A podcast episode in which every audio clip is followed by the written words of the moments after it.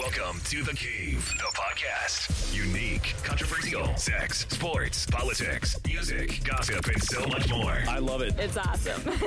With your host, DJ JC.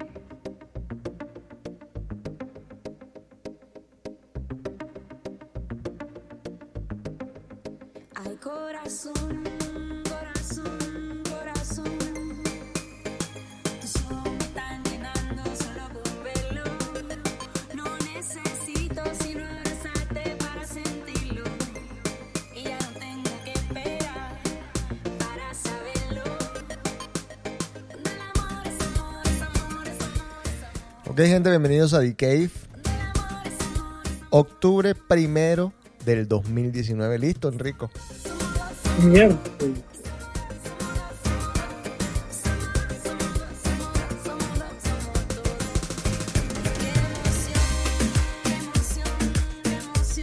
Bomba estéreo con Somos Dos, una canción vieja pero sabrosa.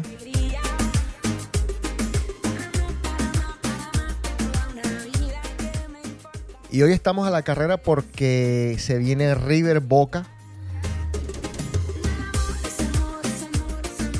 Va a ser un programa corto.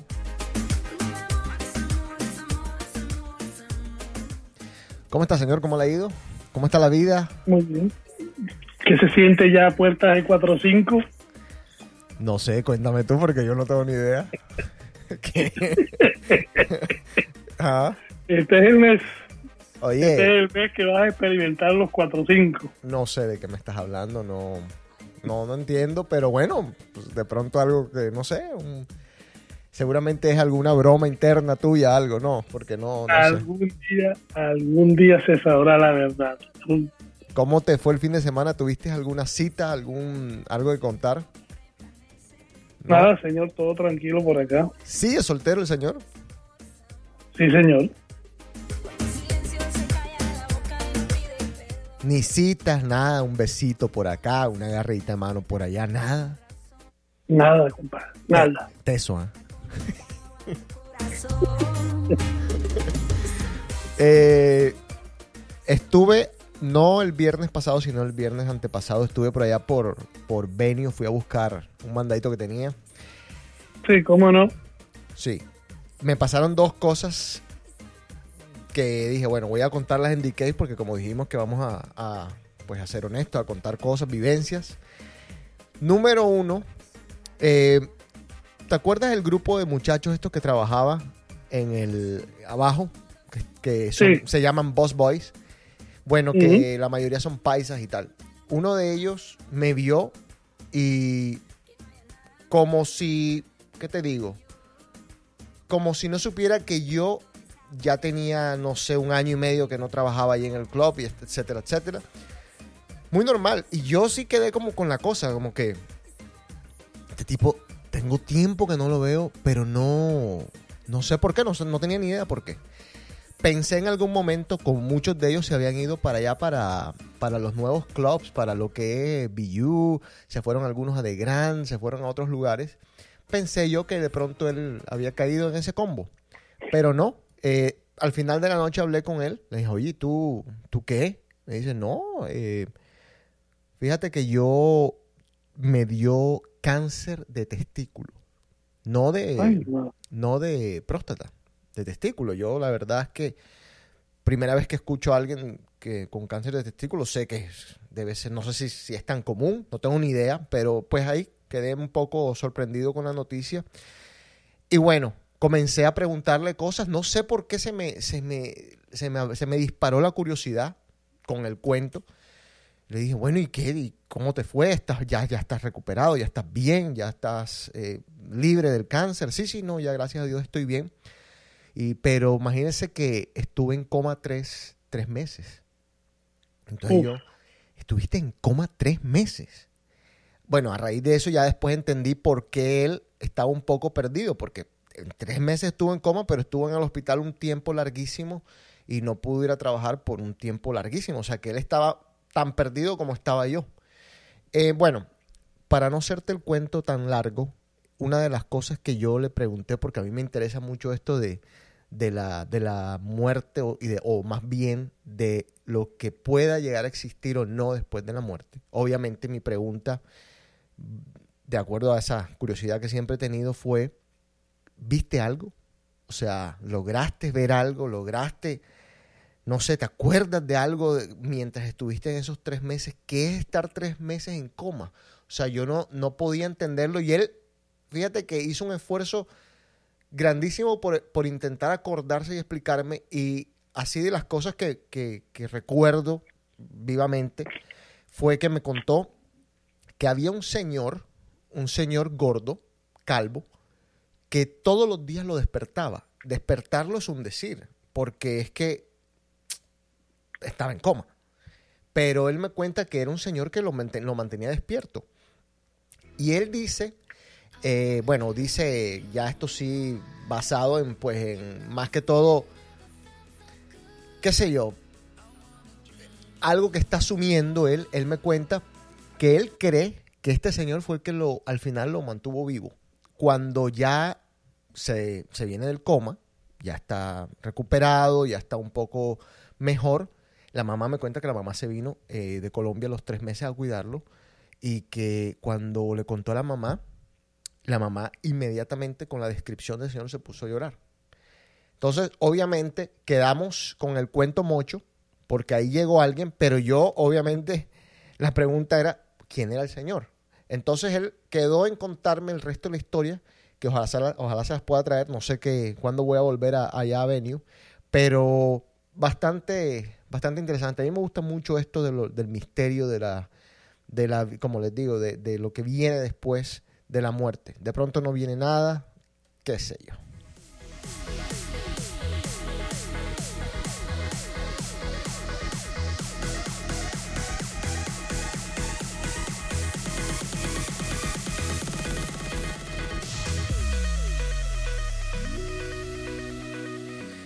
Y el otro cuento, y Enrico, no sé si, si de pronto tú tienes algo que decir al respecto, pero bueno, voy a comenzar.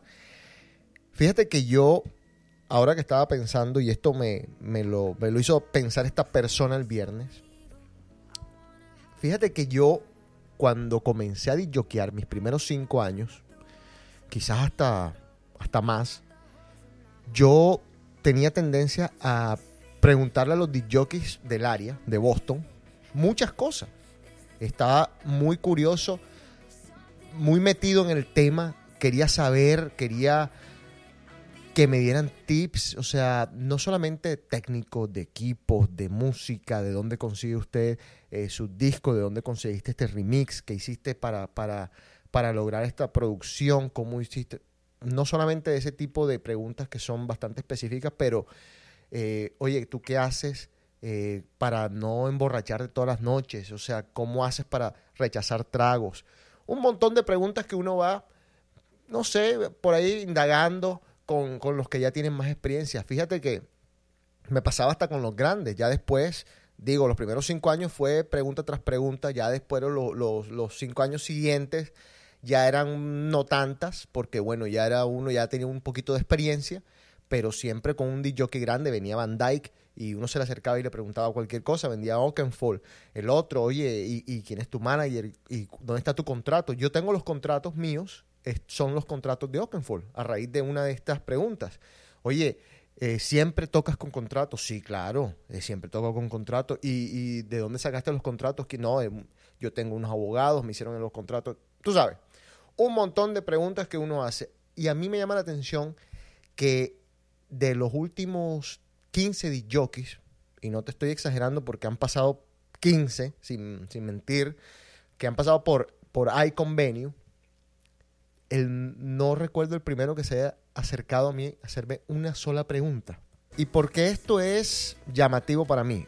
Porque o estos pibes lo saben todo, o se creen que lo saben todo, y no necesitan ningún tipo de consejo, y bueno, está todo bien.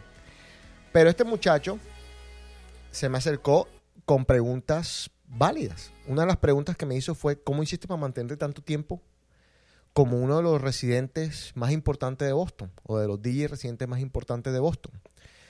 Y le dije, mira, te voy a contestar en el programa. De paso, te haces fan del programa, te, te metes en esto y le voy a contestar. Eh, básicamente, una de las cosas que yo hice o que desde el principio quise hacer fue diferenciarme del resto de los disc jockeys. Hoy en día, creo que ese es el principal problema que tiene el resto de los disc jockeys. Todos son iguales. Eh, o, o si no son iguales, son muy, muy, muy, muy parecidos. Al punto de que si tú hoy entras a Venue o Icon, a menos de que sea uno que es bien, bien malo, el resto son todos iguales. O sea, si te ponen una, una banda en, en- los ojos, vas a escuchar lo mismo, vas a escuchar las mismas mezclas, o no las mismas mezclas, porque eso es una mentira absoluta, pero el mismo estilo de mezclas, la misma música. Y ahora, no es un ataque a los DJs. Estoy hablando generalmente para explicar eh, o para contestar esa pregunta.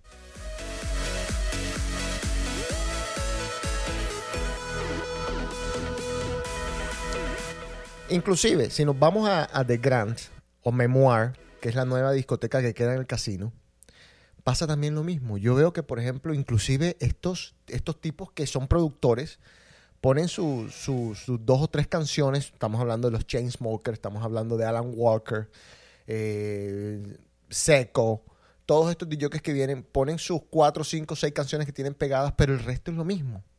Las mismas, los mismos remixes del, del otro, los mismos, es, es lo mismo. Entonces, yo creo que lo primero que tiene que hacer un DJ para por lo menos eh, diferenciarse del resto, sí, es ser lo más original que se pueda hacer. Y les estoy quizás pidiendo algo muy difícil en estos tiempos donde cualquiera puede ser DJ, donde cualquiera puede producir. Eh, antes, para producir, ustedes no tienen ni idea lo que era. Eh, yo no pasé por eso, pero Javier Duque lo vi, me consta. Nosotros rentábamos una, un 8 reel, se ponían dos de esos que son los cassettes grandísimos, que son como unas bolas, se ponían una en cada lado en una máquina grandísima y Javier iba cortando, cortando literalmente el tape con unas tijeras y lo iba pegando.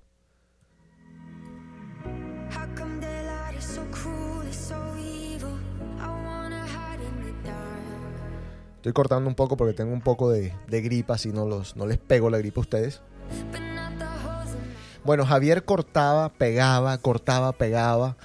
Yo iba viendo todo este proceso. Bueno, eh, para no perder la, línea de pensamiento que tenía, hay que diferenciarse. Para diferenciarse, lo primero, lo más lógico quizás es producir. Ahora, alguno de ustedes me va a decir, bueno, pero yo no tengo esa facilidad, esa facilidad de producir o de producción, no tengo el oído o no tengo las ganas de producir, porque hay gente que no tiene ganas de producir. Escuché una, entrevista de un DJ en Tomás Soto, eh, en el podcast de Tomás Soto, que dice, no, yo la verdad no me he interesado por, por, por producir en lo absoluto y respetable posición, hay DJs que no tienen que producir, pero para diferenciarse quizás ese es el paso número uno. Ahora, ¿qué hice yo? Bueno, cuando yo fui en uno de los tantos viajes a Colombia, yo escuché muchos que yo escuchaba mucho, me gustaba escuchar mucho y nosotros teníamos, Enrico y quienes vivíamos en Colombia, teníamos el privilegio, el honor casi de tener unas emisoras fantásticas. En ese momento, ya no existen.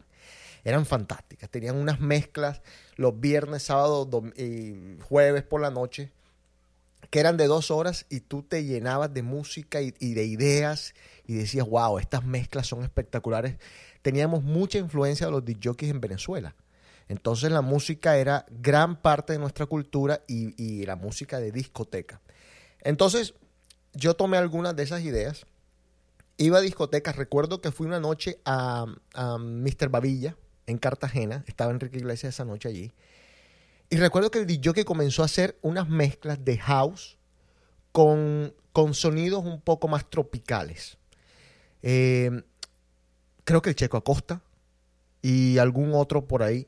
Y yo dije, bueno, pensando yo en ese momento, dije, ¿por qué no arriesgarse un poquito más? O sea, mezclar el house, por ejemplo, con el merengue. ¿Por qué no? ¿Por qué no sacarte esos miedos? Porque de pronto la gente al principio te miraba feo o ya cuando ya llegaremos a mí, la gente me miraba feo cuando yo lo hacía. Pero esos, esos eran mis cuestionamientos. ¿Por qué no se puede tomar riesgos y comenzar a mezclar un poco los géneros de manera tal que no sea siempre lo mismo, que se escuche distinto y que te haga diferente? Si uno le pregunta a la gente que, que me sigue, a la gente que me conoce, a la gente que ha escuchado mi- mis sets o que han seguido mi carrera musical como tal, especialmente los, los primeros 15 años, eso era, esa era mi, mi firma. Esa era mi firma. O sea, mi firma era mezclar de todo, pero de una manera que se escuchaba bastante bien. Tengo que, que ser un poco humilde, pero se escuchaba bastante bien, pero yo no, a mí no me daba miedo nada. Una vez fui a de su, ¿cuál era la discoteca, Enrico, que quedaba en al lado del Country De, Club? de bar. De bar. Bueno, perdido. bueno, es ciudades De- perdidas, de de bar. bar. Es De, bar- de, de bar casi, de bar, de- casi la destruimos esa noche. Exactamente. Bueno, el DJ de The Bar, cuando yo comencé mi set, eh, a la tercera canción, él se, él se fue, él, me, me entregó los platos y él caminó, eh, miró que todo estuviera bien y se fue. Se fue, pero yo lo veía. Estaba más o menos ahí cerca por cualquier cosa que pasara. Ellos eran los responsables del sonido también en ese momento. Y yo comencé a mezclar un house si mal no recuerdo, era. Ah, no, no, no, no voy, a, no voy a inventar ahora, pero lo tengo casi que en la cabeza. ¿Ah? ¿Qué? ¿Qué La de Alice DJ, No, no, no, no, no, no, no. Era, era. mm, ah, la tengo en la casa, pero no, no puedo recordar el nombre. Bueno, era una canción, un house, los house, 45, house. los 45 ya vienen. No, no. Era un house, house, house. Y yo estaba mezclando por detrás una de Juan Luis Guerra. Si mal no recuerdo, era o la, la bilirrubina o era el Niágara en bicicleta. Una gran bicicleta. Una de las dos. Bueno, cuando yo comienzo la mezcla, el muchacho este entró en pánico. Se devuelve. pensó, él pensó, y él pensó y me lo, me lo dijo después, porque yo después mantuve contacto con él, él pensó que yo estaba, que me estaba equivocando, o sea, que estaba haciendo, que no me estaba dando cuenta que estaba metiendo una canción por encima de otra. Y entró en pánico, entró en pánico, y yo, lo, y yo cuando vi que él entró en pánico, pues, ¿qué pasó? Me dijo, no, que se te está metiendo esta canción, y yo, no, no, no, espérate. Y ahí hago la mezcla, y él pues se da cuenta de qué es lo que estoy haciendo y bueno, se echa para atrás. A los años, él estaba haciendo casi lo mismo. La misma. pues. Sí, a- Claro. a- a- estaba haciendo alguna de ese tipo de mezclas así. Bueno, yo mezclaba pop con salsa. Yo mezclaba vallenato con pop. Mezclaba trans con merengue. Mezclaba house con merengue. Fíjate que lo digo ahora y me he hecho reír. Pero y, los cambios, y los cambios, y, y tú mantenías el mismo ritmo. De pronto cambiabas la manera de bailar, pero mantenías el nivel de, de baile. O sea, no era que tú bailabas y como que cambiaste y, ah, ¿esto qué es? Sí. No, seguías. no, O sea, fíjate te que- mantenías el nivel. Es que iba, iba a eso. Fíjate que yo me daba cuenta mucho cuando yo estaba eh, viendo la pista. Yo venía y tenía un merengue. Y entonces comenzaba a meterle un house atrás del merengue, ¿verdad? Y de pronto lo metía de una manera que, que, que fu- que fuera bastante suave, que la gente no se diera cuenta, pero ahí venía el house. Y de pronto yo me daba cuenta que ya el house había entrado completo, el merengue no existía. Y había gente en la pista que estaba todavía abrazada bailando merengue porque en su cabeza no había pasado absolutamente nada. Pero ya habíamos cambiado de género completamente. Entonces el punto es que esa fue mi firma. Ustedes tienen que buscar su firma. Porque qué jartera, de verdad se los digo, que todo el mundo suene igual y que ninguno se diferencie de otros. Ahora, hay ciertas cosas en las personalidades de, de los DJs que sí, obviamente, pues los hacen distintos. Ahora, no, no les recomendaría yo que intenten ese camino. Por ejemplo, Steve Aoki. ¿Por qué conoce la gente a Steve Aoki? Porque le zampa, porque le zampa un pudín a todo el mundo en la cara. Sí. Bueno, estamos siendo un poco injustos porque ya después Steve Aoki se ha vuelto un buen productor, si es él el que produce. Pero cuando alguien habla de Steve Aoki, hablan de un pudín. Nada que ver con la música. Entonces, si tú vas a tener un show y te vas a hacer un tipo show, o, o no sé, o por- ponte tú que eres eh, hombre o mujer y tienes tronco de cuerpo y te quitas la camisa en el set y tienes los sellos abdominales eh, marcadísimos. Si eres mujer, La Mike, ajá, o eres mujer, la Mike, la Mike que anda siempre en, Sí, en- Exactamente, sí. sin camisa ni chores. Ya. Exactamente. Eh, y, la, y hay muchas mujeres que hacen lo mismo, que utilizan su belleza como esto es lo que a mí me hace diferente. Bueno, listo. Todo en esta vida es válido para tu carrera. Pero si de verdad te gusta esto, si de verdad quieres hacer esto, tienes que buscar algo que te haga diferente.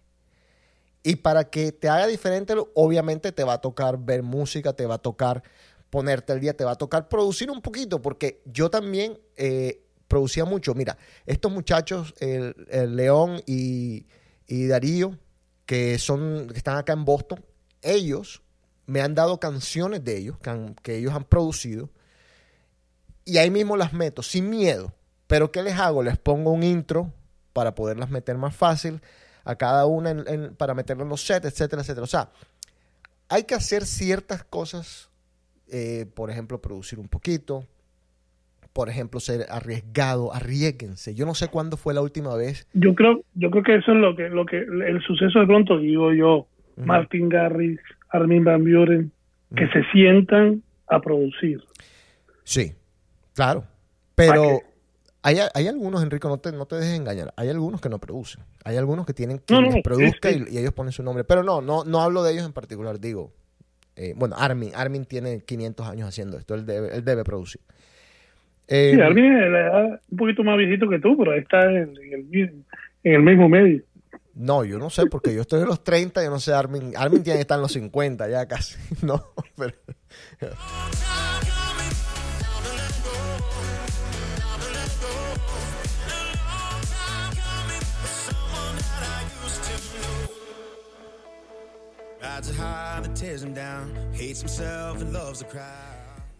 Eh, por ejemplo, ¿cómo es que se llama esta mujer? Eh, Natalia París. ¿Desde cuándo es DJ? Ah, bueno, para que tú veas. No, una pregunta validísima, pero no sé. Mira, te voy a hacer dos cosas, dos cosas, Enrico, antes. Eh, no sé cuándo fue la última vez que fui a una discoteca y escuché algo que yo dijera, la estrenó. Wow. No, no, la estrenó. Porque es que eso es arriesgarse.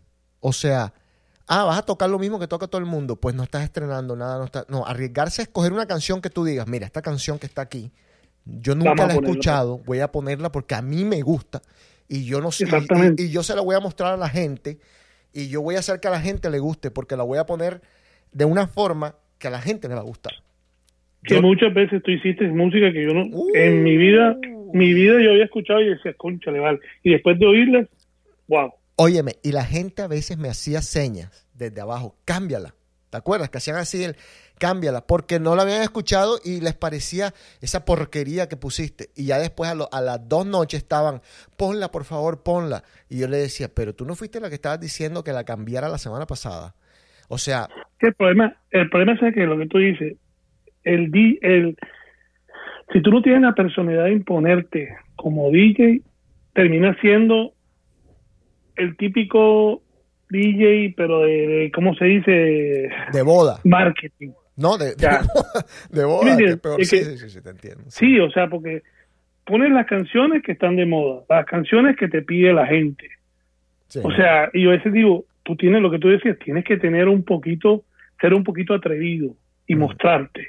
sí, sí. porque las hay, lo que, o sea, yo me pongo a ver con, con esto nuevo ahora de Spotify, SoundCloud, la recocha de gente sí. que hace canciones, que tú puedes coger, que si tú tienes ese oído de DJ, puedes coger y puedes cambiarle un beat y poner una, por ejemplo, mira este tipo, ¿cómo se llama? Sherman, ¿cómo que se llama el muchacho este? ¿Quién? Concha, le vale que él, él, es can- él canta música, creo que country, y ha sacado como tres canciones mix, ahora, este, las busco. Seth Aram.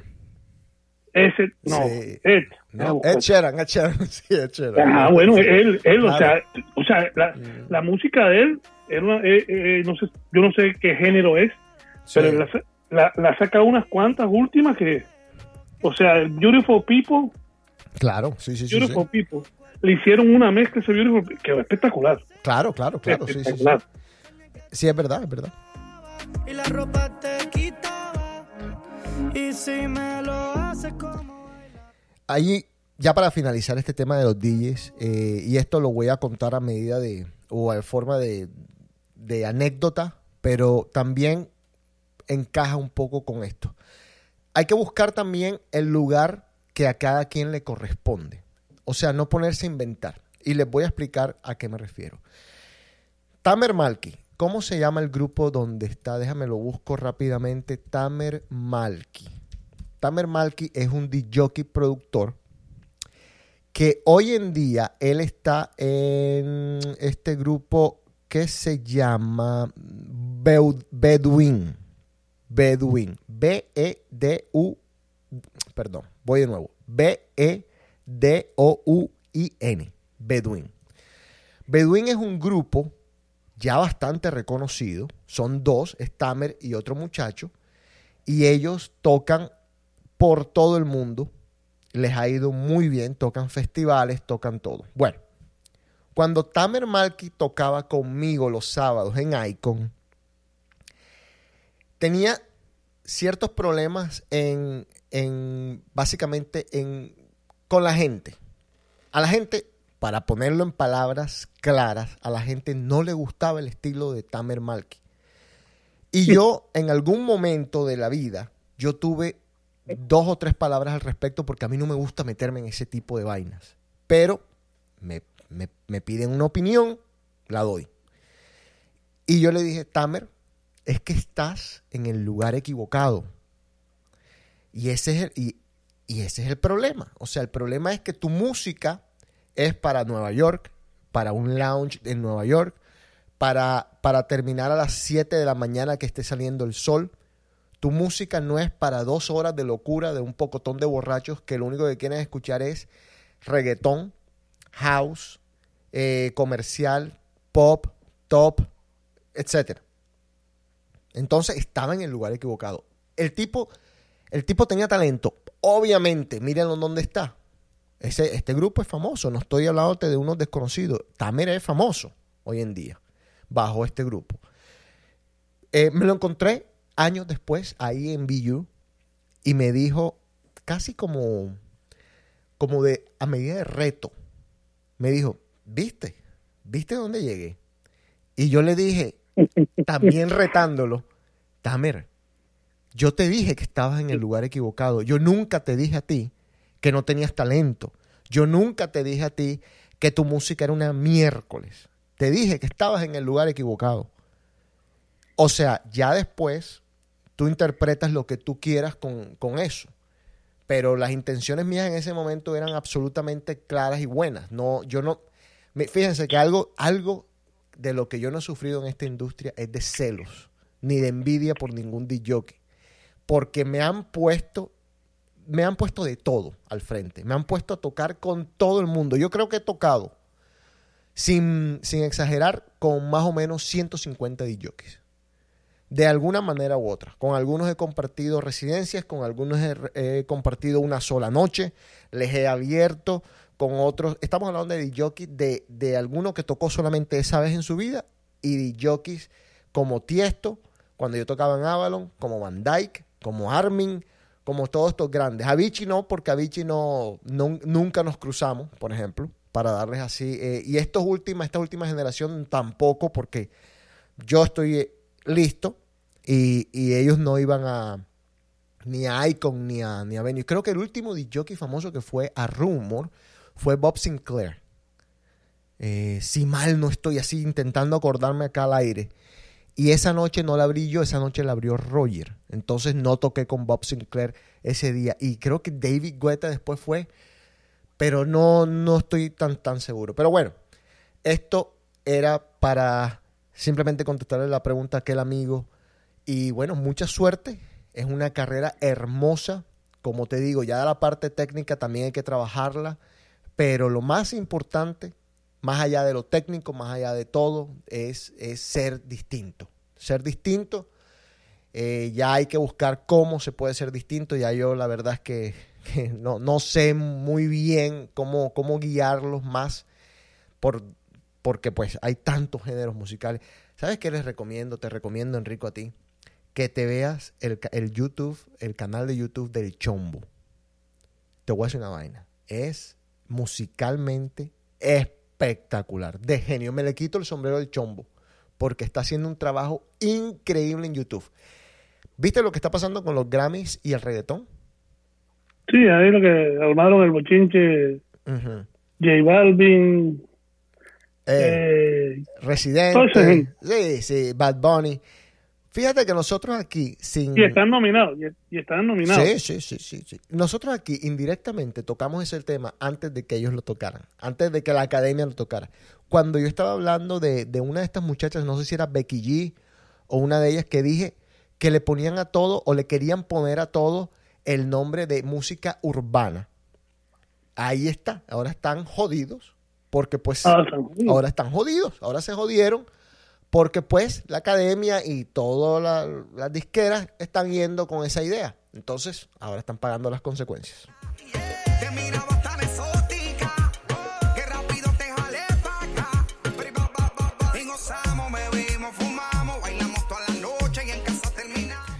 ¿Tienes algún tema de rapidez, Enrico? Lo tengo, pero eh, requiere un poquito de, de- de diálogo. Sí, si quieres diálogo, Entonces, dialogamos. sí, lo, que pasa es que estaba leyendo, eh, el New York Post sacó un editorial preguntando por qué las mujeres Mm, mayores le gustan los hombres menores y Ah. porque son un match perfecto. Tengo, tengo Ya, un ejemplo y tan claro. porque porque está de moda, porque por ejemplo, Sí. este Wayne Dwayne eh, la esposa de él, él tiene ella tiene 44, él tiene 35. Ok. Bueno, pero, Eh, pero, pero este es un tipo famoso. ¿Quién es la esposa de él? ¿Es, es famosa? Eh, sí, la que es actriz, Gabriel Union. Ah, ya, ya, ya. Sí, sí, sí. Ok. porque bueno el presidente de, el presidente de, le lleva 24 años el presidente de, de Francia la mujer le lleva 24 años a él Sí. 24 años eh, Heidi Klum Que se casó nuevamente bueno está, está, está, está de novia ella tiene 43 y el marido tiene 30 años Enrico, ¿cuál, ¿cuál sería lo máximo en edad que tú... Y, y te lo, y no te- sé loco pero te lo quiero preguntar Lo es basado en la gente que conoces, porque es que es una pregunta. ¿Sabes, ¿Sabes que hoy estábamos hablando ahí con el chat del colegio y yo dije, qué linda que es Valerie Domínguez? Qué, qué, qué hermosa. Y uno me dijo, no, pero prefiero a, a la Diepa. ¿Quién? A la Diepa, dice, dice uno de ahí. no Valerie, Valerie Domínguez está en un esta, en un Eh, est- eh, espérate. Dios mío esa mujer Oh, te voy a contar un Ah, cuento de Valerie Domínguez ahora. No, espérate, espérate. Es Pero, espérate un tico, déjame, déjame terminar la, la idea. Entonces, me dice, dice el, el- uno de los pelados. ¿Sabes qué? Quédense con Valeria Domínguez. Tiene 38 años. La diepa es más pelada. ¿Qué? Yo no, no, Valeria Domínguez no puede tener 38 años, Enrico. Valeria Domínguez tiene 38 años. Sí, sí, parece, sí lo pare- tiene. parece de 19. pero es sencillo, ella come bien, ella se la pasa en gimnasio por lo menos cinco horas al día. papá. Por eso la pregunta que te hice fue, basada en la gente que conoces, no en Valeria Domínguez, ¿qué edad más o menos tú aceptarías o te meterías con? Que depende, porque por ejemplo, eh, a raíz de este editorial que vi en Post, empecé a buscar y, de- y, y hay una, una cosa, hay siete puntos de por qué los jóvenes, de por qué los hombres jóvenes les gustan las mujeres adultas. Y de las razones que le gustan las mujeres adultas es que, bueno, depende también, porque cuando tienen maletas, ya ahí hay un problema. maleta es hijos. Exactamente, Ajá. hay un problema, pero si son si son mujeres que ya los los hijos son adultos. Que ya si me entiende, lo que lo, lo que lo que le, lo- le- en, el estudio ese lo que decía era que una de las razones que le gusta es, es que de meterse con una mujer eh, es que son expe- la experiencia que tienen ellas. O sea, una mujer adulta cuando se mete contigo Sí. sabe a lo que se está exponiendo. Ya, Sí. o sea, los dos saben a qué van.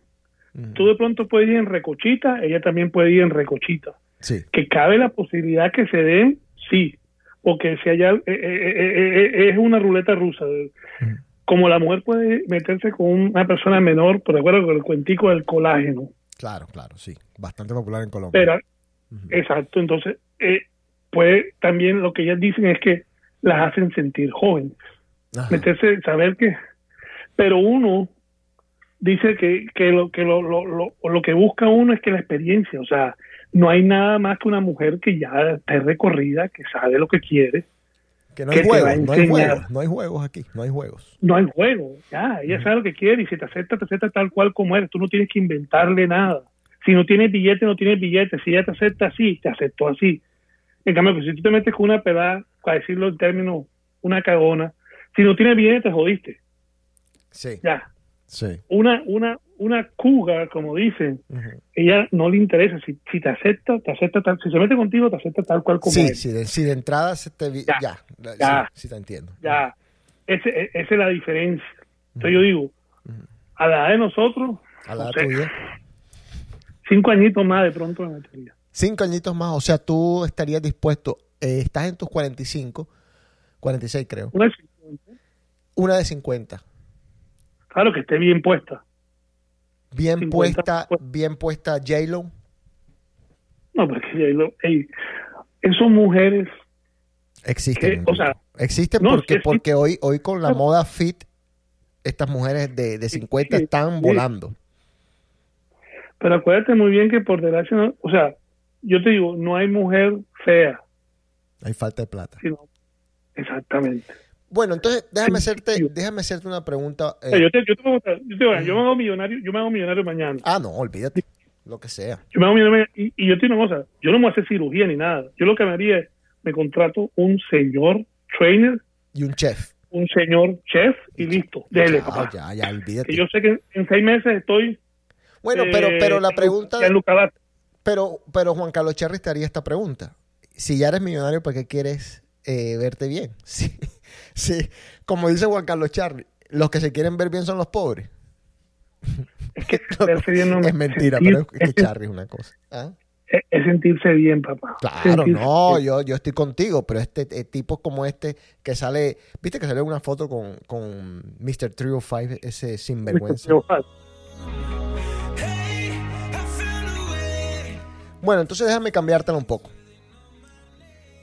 ¿Cuál es la edad mínima? Ah, loco, yo no me metería con menos de, 30 menos de 35, no me meto. ¿Tú no te meterías con una mujer menor de 35 años, Enrico? No. No, que no te escuchen en este No, pues- programa más de uno. No, no, es por eso. eh, eh, soy sincero. ¿Por qué? Porque, exacto, quiero saber. Yo te, yo te, no, voy a ser sincero, por ejemplo. Dale. Yo estoy en una etapa que, que, por ejemplo, le doy gracias a Dios que me disfruté Boston. Me Ah. la disfruté. Sí. Que me faltó un poquito más para disfrutármela un poquito más. Pero no le podíamos pedir peras al olmo porque yo tampoco todavía he sido rumbero. Pero me la disfruté. Una pelada de 30 quiere eso, Sí, quiere quiere salir los fines de semana, quiere tomar, quiere compartir. Yo estoy en una etapa en que si tú me das una buena televisión, no tanto una televisión, una computadora, yo me quedo viendo YouTube, me puedo quedar acostado. O sea, lo que menos quiero es tumulto. Para rematar, yo me mal acostumbré en Boston. Yo nunca hice cola.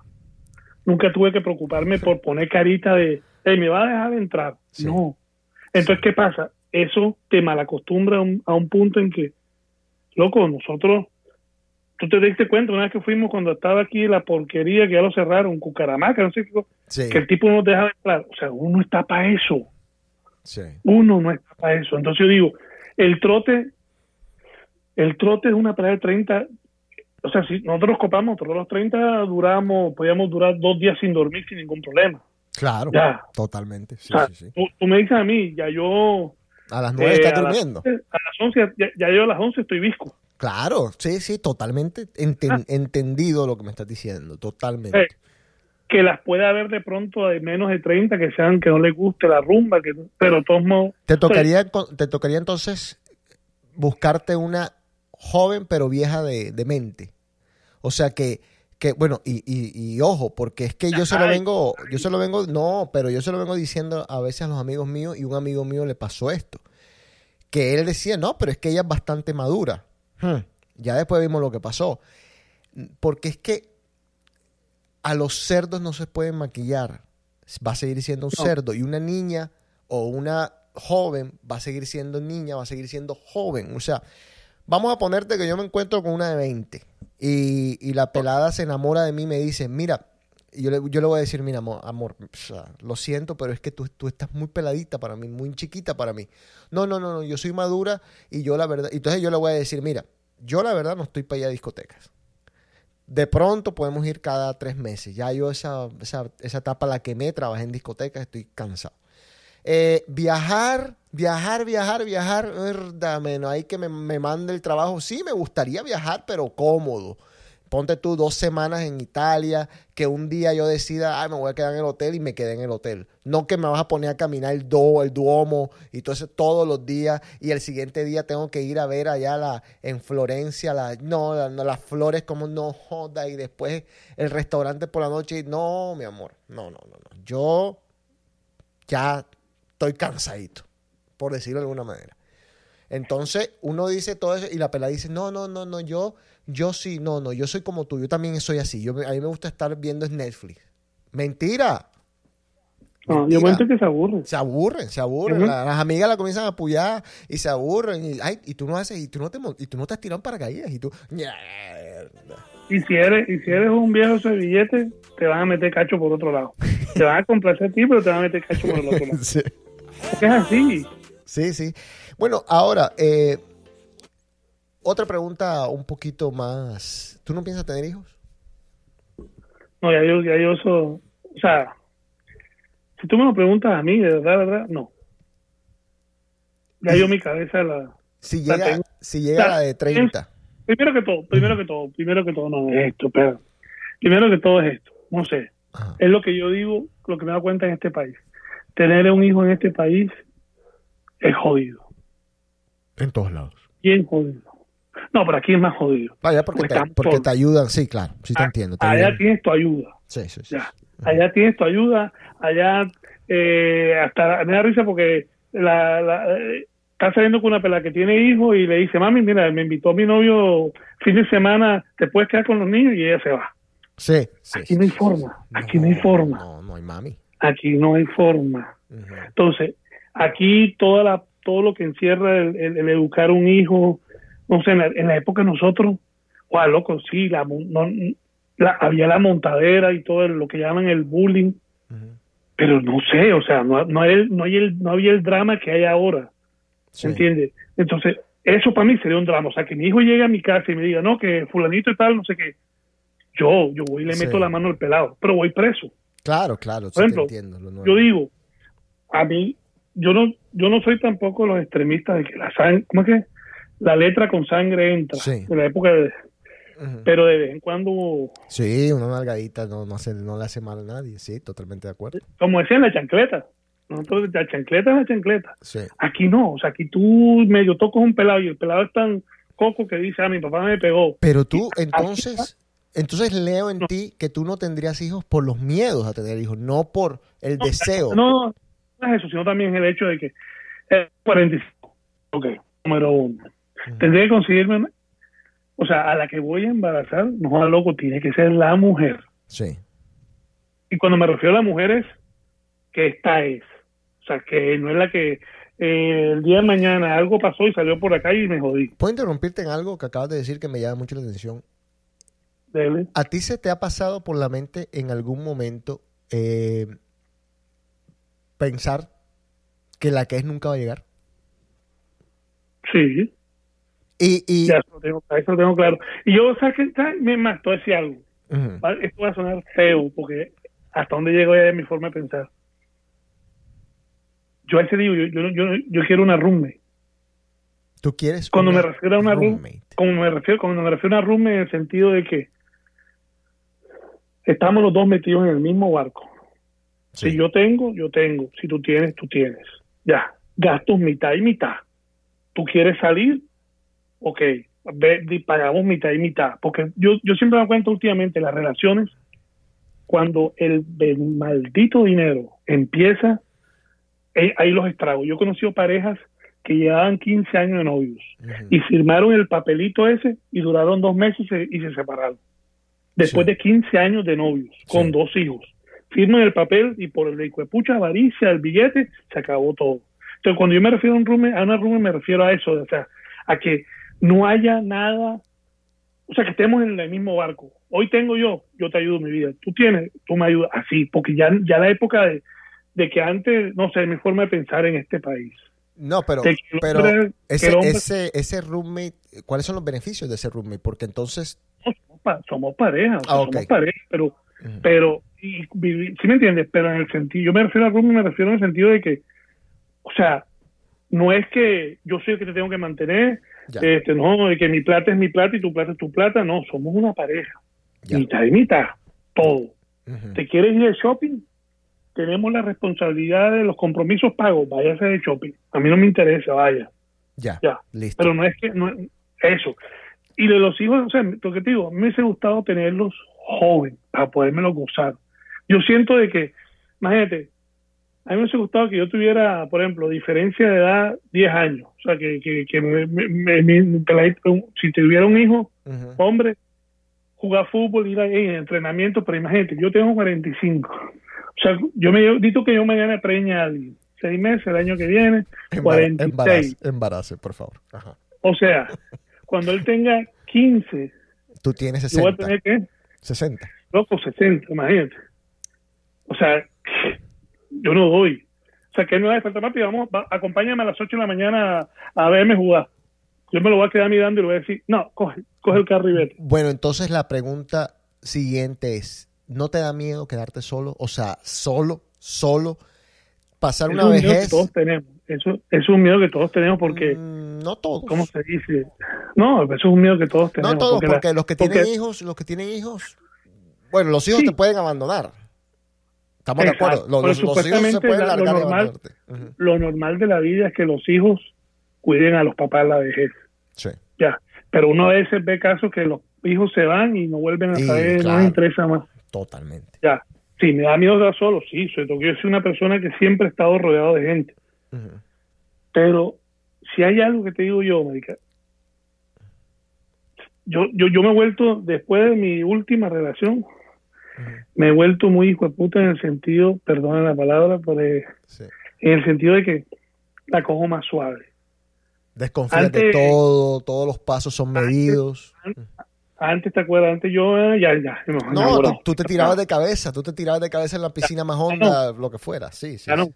Ya no. O sea, por ejemplo, eh, yo sé que me decía, una que estuve saliendo, vente para Barranquilla, y me hubiese ido corriendo para Barranquilla. Ya no, ni loco. Y, Claro. por ejemplo, y yo te digo, y yo te digo, Y por eso no estás en Boston.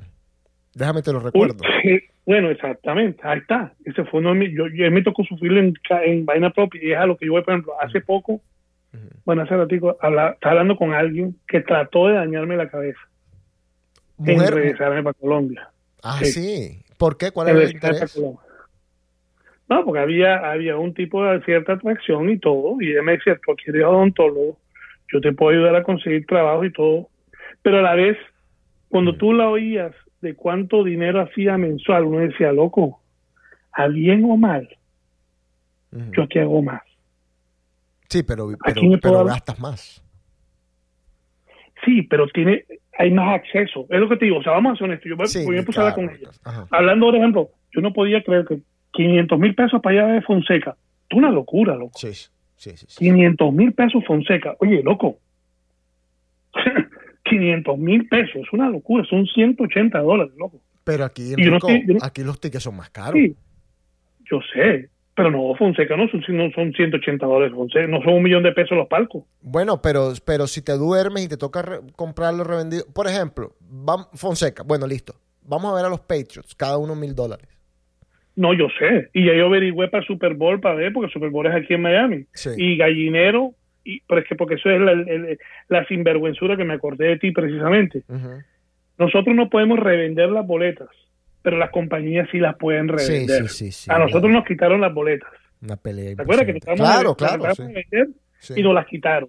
Aquí todo ya tiene, lo tiene la reventa. Entonces, cambiando foco son dos mil dólares que vale el, el Super Bowl, cambiando foco. Sí, allá, allá chiquitico. sí, Que, se, que se ve Tom Brady chiquitico porque Tom Brady va a llegar.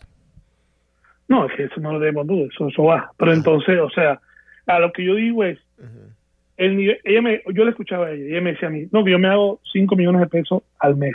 Yo decía, bueno, pero ella tiene otras entradas, ella tiene dos hijos, Claro. el apartamento ya está pago.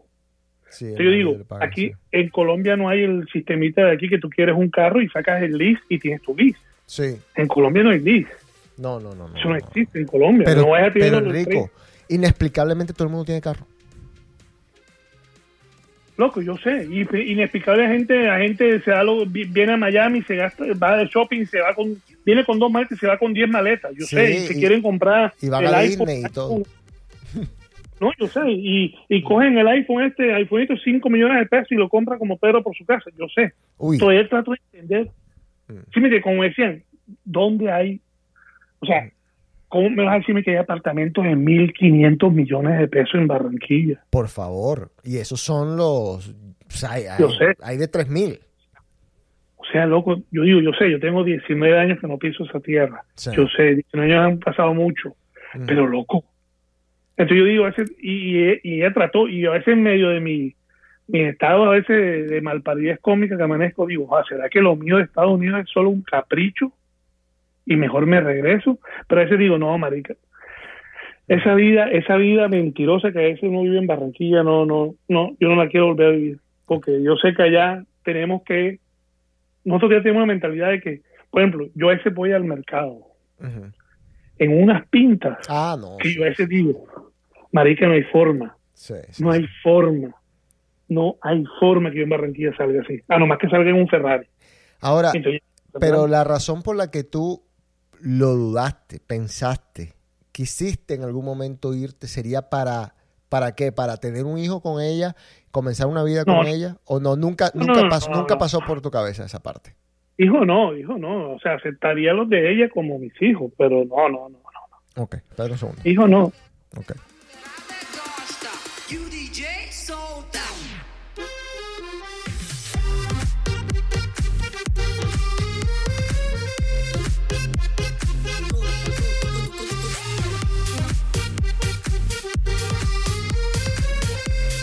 Ahora que dijiste iPhone, eh, imagínate que yo, yo estoy en el programa este de Apple, que te cambian el teléfono, bueno, te cambian, no, si tú quieres, tú cambias tu teléfono todos los años. Se llama el ¿Y iPhone, eso cómo es? se llama el iPhone Upgrade Program. Entonces es básicamente un lease. Tú vienes y todos los años cambias, yo Pero todos los tener- años lo Pero cambio. tienes con la compañía o directamente con Apple. Yo lo tengo con, directamente con Apple. ATT tiene algo que se llama ATT Next, que es similar. Yo personalmente lo tengo con Apple. Y, y bueno, este año dije, no voy a cambiar esa vaina. Yo me voy a quedar con este y, y lo pago y ya es mío dentro del el otro año. Pero por cosas de la vida, mi teléfono casualmente, porque es que Apple es un... ¡Ay, Dios santo, por favor! ¿Yo por qué me metí en esto? Casualmente mi iPhone comenzó a, a comportarse extraño. Qué raro al año, qué raro. Y bueno, eh, dije yo, ay, hijo de madre, me va a tocar cambiar esta vaina al fin y al cabo. Bueno, vamos a ver para ver cuándo lo, lo pido. Entonces me meto a la página, busco, ta, ta, ta, ta, ta, ta, 27 de octubre llegaba el iPhone. Yo dije, no, ve, me quedo con esta vaina que tengo ya, qué carajo. Ayer voy caminando por ahí por el Chestnut Hill Mall y, y, entro hacia Apple y le digo a la tipa, mira, yo estoy en el, el IUP, el iPhone Upgrade Program. Eh, ¿No tienes por ahí un, uno de esos nuevos, el Pro Max S? Eh, 200, sí, tenemos como 100. Ah, bueno, dámelo. ¿Cómo te mienten, loco? 27 de octubre. Tú sabes que esto es todo marketing de estos hijos de madres que hacen creerle al mundo que no joda, la gente se está matando por los teléfonos de ellos y los tienen todos ahí. 100 tenían. Me tienen podrido, no sé cuándo me voy a salir, pero mira, me tienen también me tienen por las bolas. O sea, mis computadoras todas son Apple. Mi música en iTunes, todo es iTunes, todo, todo, todo. Eh, las películas en iTunes tengo yo no sé cuántas cientos de películas. Estoy completamente jodido y podrido de Apple. No sé qué voy a hacer, te lo juro. no me quería, no me mires con esta cara que no me quería decir.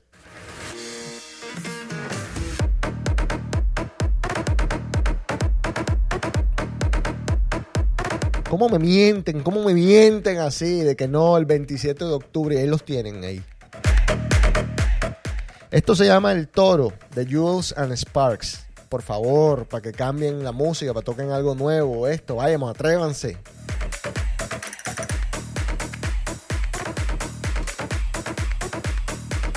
Sabor. Bueno, vamos a ir cerrando el programa, Enrico. Eh, te cuento que ya estamos comenzando a tener audiencia de nuevo. Eh, estaba viendo lo- los, stats. ¿Tú sabes cuál es el, el podcast que la gente más sigue de los míos? Pero, pero ridículamente. Voy a buscarte el número para que tú veas lo ridículo de lo que estamos hablando. Eh, el top 10. O sea, te voy a decir cuántos suscriptores tiene el top 10 en Spotify nada más. Espérate un segundito, aquí lo tengo. Mira, mi top 10 en Spotify tiene 10.000 suscriptores. 10.183 suscriptores. O sea, es una grosería. Y yo no hago el, el- el top 10. Prometo que voy a comenzar de nuevo a hacer el top 10 porque, joda, lo siento, no me había dado cuenta. Acabo de ver esta estadística. O sea, es impresionante. Muchas gracias y les prometo que voy a volver a hacer el top 10. No todos los meses, pero sí voy a volver a hacerlo. Eh, a ver, The Cave, ahora que estamos en las estadísticas, The Cave ya tiene en Spotify, estoy hablando nada más de Spotify, tiene tres seguidores, lo cual, que- perdón, seis seguidores. Ahí vamos, ahí vamos. La mayoría de los seguidores de The Cave son de iTunes, porque es que en Spotify nos acaban apenas de poner eh, desde agosto, desde el 15 de agosto nos acaban de poner, o sea que estamos nuevecitos, nuevecitos en Spotify. En The Cave, eh, en iTunes debo- de- debemos de tener muchos, muchos más. El otro que tengo yo por ahí es el The Cave, los archivos de The Cave, que hay gente que todavía lo escucha. Eh, ahí tenemos 243 seguidores en los archivos de The Cave en Spotify. De nuevo, insisto, Spotify. Íntimo. Íntimo es el otro podcast que yo corro. Eh, ese tiene 92 suscriptores. Así que tengo que ponerme a trabajar y a volver a darles contenido. Eh, estamos, estamos, estoy, estoy, estoy en eso, estoy en eso. Aquí está DK, que es la prueba fehaciente. Nos queda un minuto, Enrico. Algo que contar, algo que decir, algo que se te quedó. El tipo No, que no nada, quiere ir, nada. como la... Bueno, no sé. Eva Reta 74. Esas son, esas son las, las redes sociales de ese señor. Las mías son J-O-S-E-C-O-T-E-S. Así que síganos, mándenos mensajes. Se les quiere. Muchas gracias. Nos tenemos que ir a ver este partidazo. Eh, Enrico, chao. Nos vemos, bye.